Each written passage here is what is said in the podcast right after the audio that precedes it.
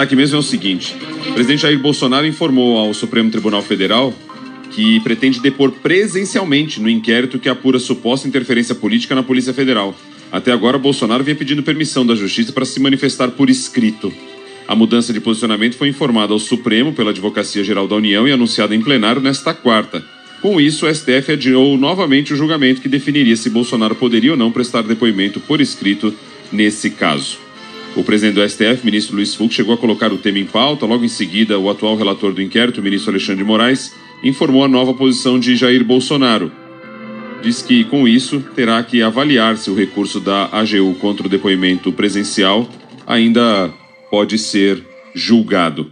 Bolsonaro será ouvido no inquérito aberto a partir de denúncias feitas pelo ex-ministro Sérgio Moro em 2019.